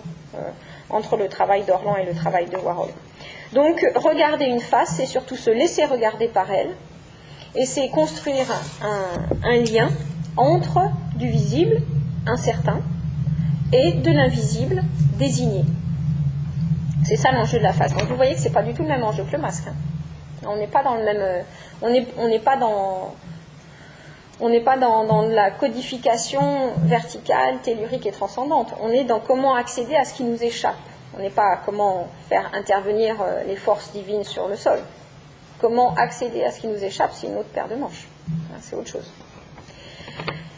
Donc, euh, avant Orlan, eh ce projet de restaurer la face contre, ce fameux Moloch industriel des sociétés modernes, des sociétés du tout consommable, euh, eh bien, celui qui a avant elle également géré cette aventure-là, qui a lui aussi à sa façon mené ce chemin hein, de tenter de restaurer la face pour euh, l'humanité, eh bien évidemment euh, c'est Warhol. Donc en réalisant donc notamment toute la série des Marilyn, euh, donc notamment au lendemain de son suicide, au lendemain du suicide de Marilyn, eh bien Warhol opère une sorte de mutation entre le masque aveugle de la star et sa face restaurée après la mort. Hein. La face de Marilyn qui nous regarde euh, et qui nous permet d'accéder au hors-champ irreprésentable de sa mort, alors que nous l'avons consommé comme on consomme les stars. Donc mon hypothèse finale serait la suivante, avec notamment ces derniers travaux euh, de Orlan, qui à mon sens, alors là pour le coup, euh, font vraiment sont vraiment enfin l'arrivée de la face dans le travail d'Orlan. Après toute l'aventure euh, transgressive, monstrueuse, l'aventure du masque, etc., eh bien enfin on arrive à quelque chose qui s'apparente en effet à une face, à une face transhistorique, transculturelle, transtemporelle, mais on est bien sur quelque chose qui nous regarde, même justement avec des regards biaisés, et quelque chose qui nous appelle hein, vers un au-delà du visage, plutôt vers un au-delà du, visible plutôt que du visage. Et donc mon hypothèse serait la suivante. En fait, en s'inscrivant dans un pur héritage warolien, en s'inscrivant également dans un projet de quête post-mélancolique, comment sortir de la mélancolie de l'après-guerre, comment restaurer donc le sujet, ce sujet qui, euh, s'est effondré euh, dans les camps, eh bien, Orlan propose un trajet qui enlève les masques industriellement conçus pour être industriellement rentables. Elle les enlève les uns derrière les autres. C'est une épreuve, c'est pénible. Elle s'offre en sacrifice, elle nous épargne l'épreuve, il faut l'accompagner. Il faut assister au sacrifice sous forme de rituel. Mais le but, c'est pas de s'arrêter là. Le but, c'est de réinitier une face inédite, réinventer une nouvelle face, une face de l'après-barbarie, une face qu'elle qualifie, elle, de post-humaine avec l'aventure euh, des, petites bosses sur les tempes, pour enfin réussir à offrir cette face post-humaine à la rencontre des autres cultures, à la rencontre des autres temps, hein, et construire cette fois de l'hybridation en ayant rompu avec l'héritage, en ayant créé, une face post-humaine qui a rompu avec l'héritage de la barbarie pour aller vite, l'héritage de la catastrophe pour être plus clair. Donc là où les conséquences, pardon, excusez-moi, là où les séquences réalisées euh, autour des opérations euh, procèdent donc d'un sacrifice euh, offert en partage, et donc ont provoqué chez le spectateur une sorte de trauma visuel, et eh bien au contraire, les hybridations de face, donc les dernières séries, fonctionnent sur une sorte de logique de l'image, non plus sur une logique du rituel, non plus sur une logique du passage à l'acte, mais bien sur les médiations dont l'image est capable. Euh, et donc, du coup, qui dit image dit possibilité de triangulation des trois instances du regard que sont le modèle, le réel, dans le cas de la catastrophe, c'est le cadavre, l'auteur de l'image, le photographe, le peintre, et le spectateur. Or, toute l'aventure de l'image, alors là, euh, de l'aube de l'image à aujourd'hui, toute l'aventure de l'image procède toujours de cette triangulation. Hein. et tout, toujours, la question qui se pose, c'est comment faire en sorte que les trois instances du regard soient également respectées les unes par rapport aux autres. Sitôt que vous en abîmez une, vous abîmez tout. Hein. c'est ça l'histoire. Si, si, qui vous êtes, vous, qui regardez tout d'un coup un, référent, un modèle, un réel, qui n'est plus traité comme sujet, mais qui est traité comme objet qui vous êtes, vous, spectateur, qui acceptez de regarder ça. Vous êtes transformé en complice, complice de celui qui a accepté de le, photographier ou de le filmer. Vous êtes aux prises avec une culpabilité le piège euh, que l'on rencontre tous les jours aux 20h quand on assiste à toutes les images euh, absolument abominables issues d'un tremblement de terre. Euh, hein. Donc, bref, cette triangulation-là, on passe notre temps à la défaire. Enfin, plutôt, on, on passe notre temps à la refaire. Chacun fait son métier comme il peut, mais en, l'occurrence, on passe son temps à être confronté hein, à, la, destruction de cette fameuse triangulation. Parce que sitôt qu'on en attaque, un, on l'attaque par un bout, tout s'effondre. Et bien rares sont ceux qui réussissent à maîtriser, sont ceux, sûrement pas du côté du journalisme, hein, sont les journalistes qui réussissent à maîtriser la triangulation du regard. On les, rencontre du côté du cinéma, on les rencontre du côté du documentaire, on les rencontre du côté des artistes. Mais c'est un, ça, se réfléchit. C'est un vrai travail. Alors qu'est-ce que fait Orlan? Comment Orlan se débrouille avec cette histoire de triangulation des regards? Parce qu'elle, elle perturbe vraiment les rôles. Hein. Donc euh, effectivement, comment elle fait? Dans le cas d'Orlan, malgré tout, cette trilogie est troublée. Et donc, euh, déjà, c'est troublé par une première chose, qui est un trouble traditionnel, mais enfin, quand même, il faut en prendre la mesure. Elle travaille toujours sur des autoportraits. Donc ça, déjà, c'est perturbant. Ça veut dire que dans les trois instances, il y a une collision, là, entre le référent, le modèle, et l'auteur de l'image. Ça, c'est le problème de tous les autoportraits. Donc, euh, là, déjà, il y a un manque de distance qui, trouble hein, le, le projet d'image, qui trouble la circulation.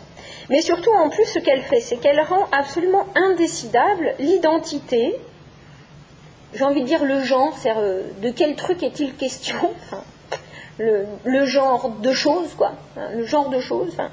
donc, c'est indécidable, c'est l'identité, le genre, la catégorie du modèle, à quoi on a affaire, du vrai, du faux, de l'artifice, du naturel, du, psychologique, malgré tout. Quelle est la psychologie derrière toutes ces faces, derrière tous ces masques là euh, comment elle est quand elle se lève le matin de mauvaise humeur ou quand elle se lève le matin de très bonne humeur? On, a du mal à. On, se demande, hein. donc on a du mal à savoir de quelle nature est le modèle. On ne sait pas bien de quelle nature est ce modèle-là. Et donc, du coup, comme elle rend indécidable, je vous dis, l'identité, la catégorie, le genre du modèle hybridé, hein, puisqu'elle est elle-même hybridée, et eh bien, du coup, c'est la place du sujet observé, mais qui est aussi le sujet observant. Donc vous voyez, le modèle qui est là, vous comprenez? Ici, vous avez la femme nue qui pose. Ici, vous avez le peintre et là, vous avez le spectateur du tableau. Avec Orlan, ça devient compliqué. La femme nue qui pose et le peintre, c'est la même personne. Hum, ça commence déjà à être compliqué. Mais en plus, la femme nue qui pose, on a du mal à savoir si c'est vraiment une femme nue ou un vase euh, ou un paysage euh, ou euh, une scène fantastique. on ne sait pas trop ce que c'est. Hein? Est-ce que ça souffre? Est-ce que ça souffre pas? Euh, Est-ce que ça se souvient? Est-ce que ça se souvient pas? Est-ce que c'est vrai? Est-ce que c'est faux? On ne sait pas trop. Donc du coup, si on ne sait pas trop et que c'est la même chose que la personne qui, que le peintre, vous imaginez comment elle est en train de troubler la, circulation. Vous comprenez hein, ce que je Ça devient très compliqué. En vrai, ça devient indécidable. Ça devient tellement compliqué qu'on ne peut pas savoir. Il n'y a pas de réponse. Et bien justement, c'est ça qui est fort. C'est parce que comme ça n'a pas de réponse, comme c'est indécidable, et bien du coup, Orlan réussit à installer une sorte de point aveugle dans la reconnaissance de ce qu'elle nous montre, euh, qui rend possible au spectateur, qui rend, pardon, pas possible justement, qui rend impossible au spectateur toute appropriation complète de l'image. On n'arrive pas à comprendre les images d'Orlan. On n'arrive pas à s'installer à l'intérieur, on n'arrive pas à se les approprier, d'où le rejet que son art provoque, hein, parce que c'est un art qui oblige la mise à distance. On n'arrive pas à s'installer dans la trilogie, on est mal à l'aise dans notre place de spectateur. Donc du coup, on est dans une appropriation euh, rendue impossible. Et donc, du coup, tous ces portraits hybridés deviennent inassimilables, irréductibles, inconsommables ils sont autonomes, inattaquables, inconsommables. Donc du coup, depuis cette zone d'incertitude, euh, d'où les phases d'Orlan nous observent, eh bien, Orlan euh, réinvente une face inédite, euh, réinvente un regard renouvelé, ce que j'aimerais appeler une post-face, puisqu'on est à la fin du parcours, justement, une après-face, une post-face. Et donc, euh, c'est de cette façon que Orlan réussit à nous proposer une sorte d'issue déculpabilisée de, cette longue aventure de comment hériter de l'aveuglement provoqué, de l'aveuglement mélancolique et du silence mélancolique provoqué par la catastrophe du XXe siècle. Donc en quelque sorte, cette victoire d'Orlan, eh bien, ce serait justement la victoire d'un art aux limites. Et en tous les cas, pour ma part, j'ai envie de la remercier. Voilà.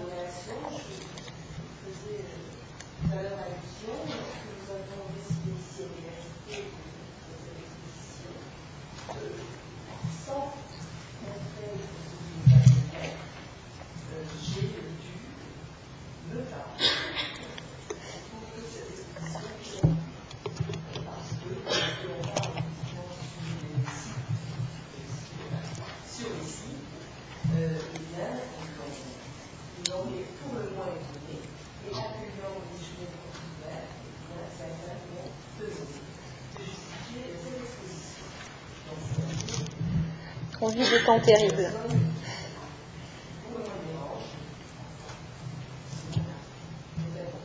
Hmm.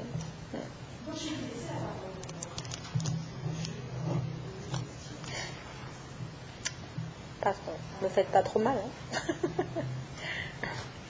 Est-ce qu'il y a des gens qui ont des questions à poser? Est-ce qu'il y a des choses que. Il y a des, points d'ombre que vous n'avez pas compris ou alors des questions pour aller plus loin? Ou rien du tout, ou pas des questions d'ailleurs, des remarques, ça peut aussi. Euh, est-ce que vous avez des remarques? Parce que vous restez absolument silencieux.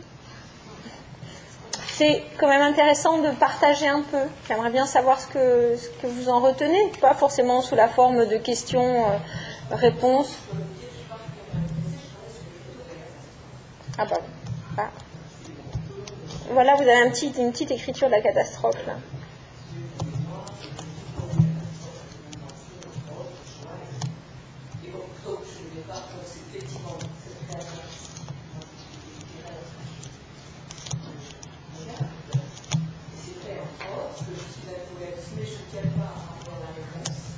Fut également.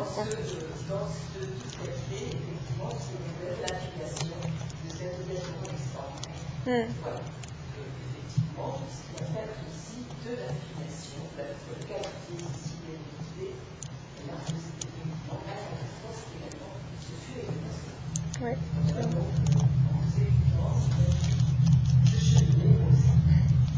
D'où l'intérêt de l'installer du côté d'un héritage du 19e qui permet en fait de passer au-dessus c'est-à-dire que penser Orlan du côté d'un héritage du 19e siècle qui pose le féminin, le féminin comme métaphore, mais qui pose le féminin comme, euh, euh, une figure de l'artifice qui rompt, euh, les, qui rompt les liens héréditaires et qui rompt les transmissions, eh bien c'est une figure justement, cette figure du féminin du 19e siècle, c'est une figure qui émerge hein, comme œuvre d'art autonome qui du coup va pouvoir euh, redonner en fait une, respiration euh, euh, à un temps qui était un temps de la morbidité et un temps du silence.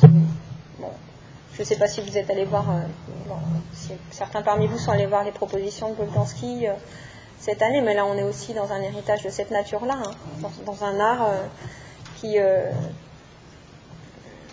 fait froid à la mémoire, puisque le chauffage est éteint.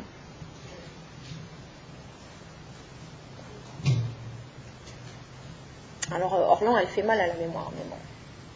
Des fois, il vaut mieux avoir mal que froid.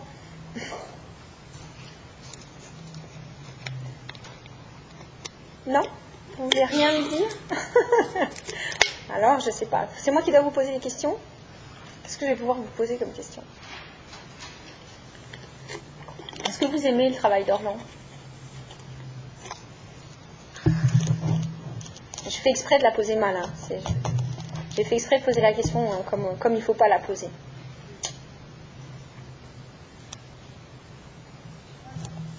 Hmm?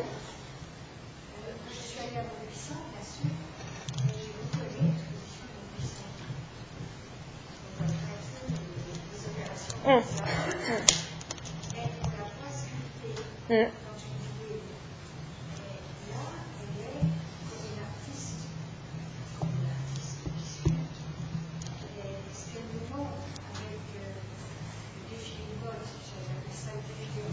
Avec les nœuds ou blanc.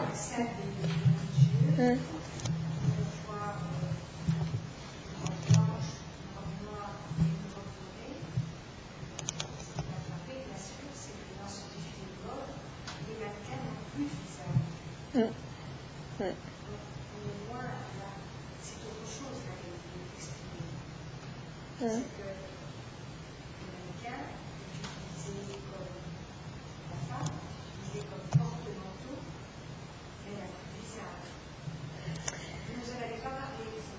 N'ai pas parlé de. Bah, C'est-à-dire qu'en fait, euh, après le travail de. Enfin, si vous voulez, de, présenter le travail de Orlan, euh, je pense que. Enfin, ça me semblait compliqué de présenter le travail de Orlan sans le prendre dans son processus, comme ça. Euh. Donc, donc après, il faudrait interroger effectivement les propositions qu'elle fait aujourd'hui à Maubuisson et là où elle en est aujourd'hui. Mais c'est un défilé de mode, mais ça n'est pas que ça. C'est aussi des nœuds et des plis et euh, en, blanc, noir et or. Et donc là, on est du côté euh, le pli. Euh, Orlan est une artiste extrêmement cultivée. Hein. Elle, a, beaucoup de, de, bagages théoriques derrière elle. Et donc, donc, notamment, elle connaît toute la réflexion d'un Deleuze autour du pli et des liens du pli et du baroque. Et donc là, qu'est-ce que c'est que l'affaire du pli? L'affaire du pli, c'est le pli, dans le baroque, c'est précisément la figure du corps pris dans la jouissance de euh, l'excès qui est entré dans la matière. C'est Sainte Thérèse, hein, la Sainte Thérèse du Bernin, ou les nuages, euh, les nuages de marbre de Bernin. Donc c'est ça le pli. Le pli, c'est le moment où euh, le voile vient dire un corps qui est pris par un excès et qui en jouit. Donc il n'y a plus besoin de mettre du corps quand on met du pli. Hein? on est au-delà du corps, on est dans, un corps qui est pris par un au-delà de lui-même. Donc du coup, on n'a plus besoin de la chair et on n'a plus besoin du féminin. Et comme on est dans l'au-delà, on n'a plus non plus besoin de la face comme arche, comme seuil, parce qu'on est déjà derrière la face quand on est dans le pli. D'où les trois plis, blanc, noir et or.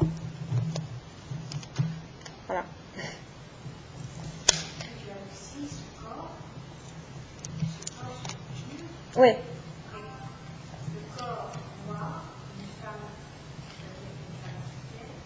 Oui, oui. Oui. Un peu dinosaure aussi, hein, des trucs. Euh... Ouais. Ouais. Et puis qui est donc qui réagit. Euh, moi, ce que j'aime bien dans cette intervention-là, c'est euh, c'est le, fait qu'elle soit sensible en fait au passage des gens autour et euh, qu'elle mette en scène. Alors là, pour, moi, c'est, je, vous ai parlé de Christine Bussy-Glucksmann au, début, hein. et pour moi, alors là, là, je, très personnellement, même, je, mesure bien la difficulté hein, du travail d'Orlan. Enfin, c'est pas un travail avec lequel on s'endort facilement à la maison. C'est pas quelque chose qu'on met dans son salon. Enfin, c'est plus compliqué que ça. Mais euh, malgré tout, ce qui, ce qui, est à entendre, c'est qu'on a là des femmes, Orlan, mais donc Christine aussi, Glusman qui travaille donc sur ce travail depuis longtemps en tant que philosophe. Euh, on a des femmes qui envisagent leur. Euh, ça a été compliqué à construire. Hein. Je, je, répète, les femmes de mon âge, on, les remercie beaucoup. C'est-à-dire que c'est des femmes qui vont envisager leur, position sociale d'artiste ou d'intellectuel euh, du côté, en fait, d'une. Euh, non pas d'une côté. d'un traditionnellement, on aurait tendance à penser que l'artiste est homme, hein, le penseur est homme, et qu'on s'acquiert de cette façon un pouvoir sur la communauté. L'artiste et le penseur sont une sorte de force virile hein, qui s'impose à la communauté. L'un dit la vérité, l'autre montre le beau, en quelque sorte. Comment ces femmes-là se posent la question de comment faire pour être artiste ou penseur, penseuse, au féminin? Est-ce qu'on va penser de la même façon? C'est une question qu'elles se sont toutes posées. Est-ce qu'on va penser ou être artiste de la même façon? La réponse qu'elles offrent, c'est non, justement. On ne travaille pas de la même façon. Comment on fait? Eh bien, on va travailler sur l'idée de partir en fait de ce que c'est qu'avoir un corps de femme. Ce que c'est qu'avoir un corps de femme, c'est savoir accueillir, accueillir de l'informe. Et ça, c'est vraiment Orlan. Hein. C'est aussi beaucoup Christine Bussy-Luxman, mais dans un autre champ.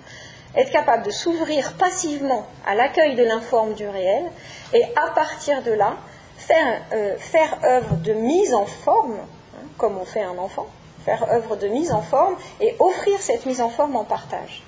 Donc l'art au féminin, c'est un art de, ça a l'air d'être bête comme ça, mais c'est un art de, l'offre, hein, euh, d'où aussi sa posture sacrificielle un petit peu, c'est-à-dire c'est un art de offrir en partage et d'être en, lien avec la, communauté pour euh, euh, recevoir et rendre, et jamais une position tutélaire de dire le beau ou dire le vrai.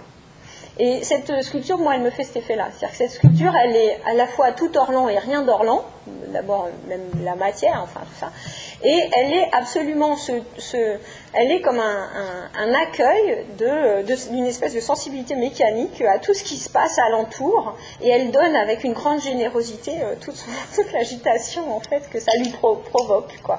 Et Orlan n'a même pas besoin d'être là. Euh, son œuvre s'agite pour elle et, frétille en fait pour elle et offre justement en partage quelque chose de l'ordre de parce que c'est pas l'objet qui fait œuvre dans cette euh, dans cette euh, sculpture. C'est pas l'objet en tant que tel qui fait œuvre. C'est comment cette c'est autour de la sculpture comment cette sculpture s'organise avec le public qui l'a fait vivre et donc, ce qui fait œuvre dans cette pièce, c'est ce qui se passe autour de l'objet. Ce n'est pas l'objet lui-même. Donc, c'est vraiment euh, donner à voir quelque chose de l'ordre de la, de la transparence.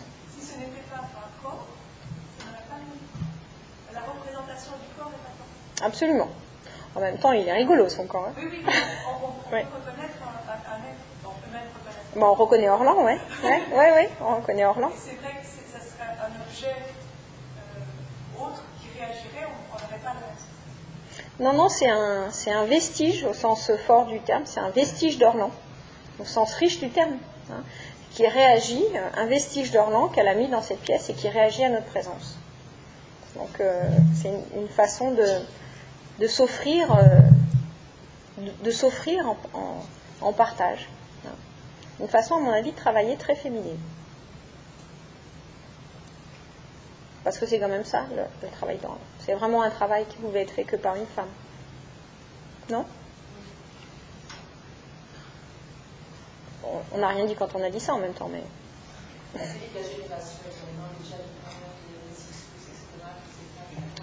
Ouais, mais. Oui.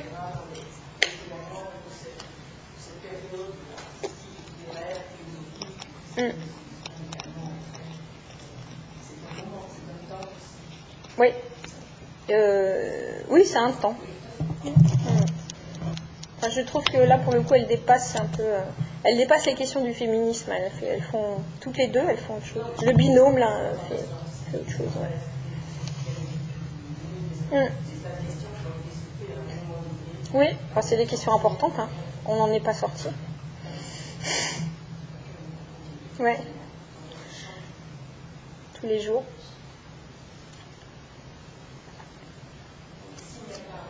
Oui, c'est dommage, mais bon.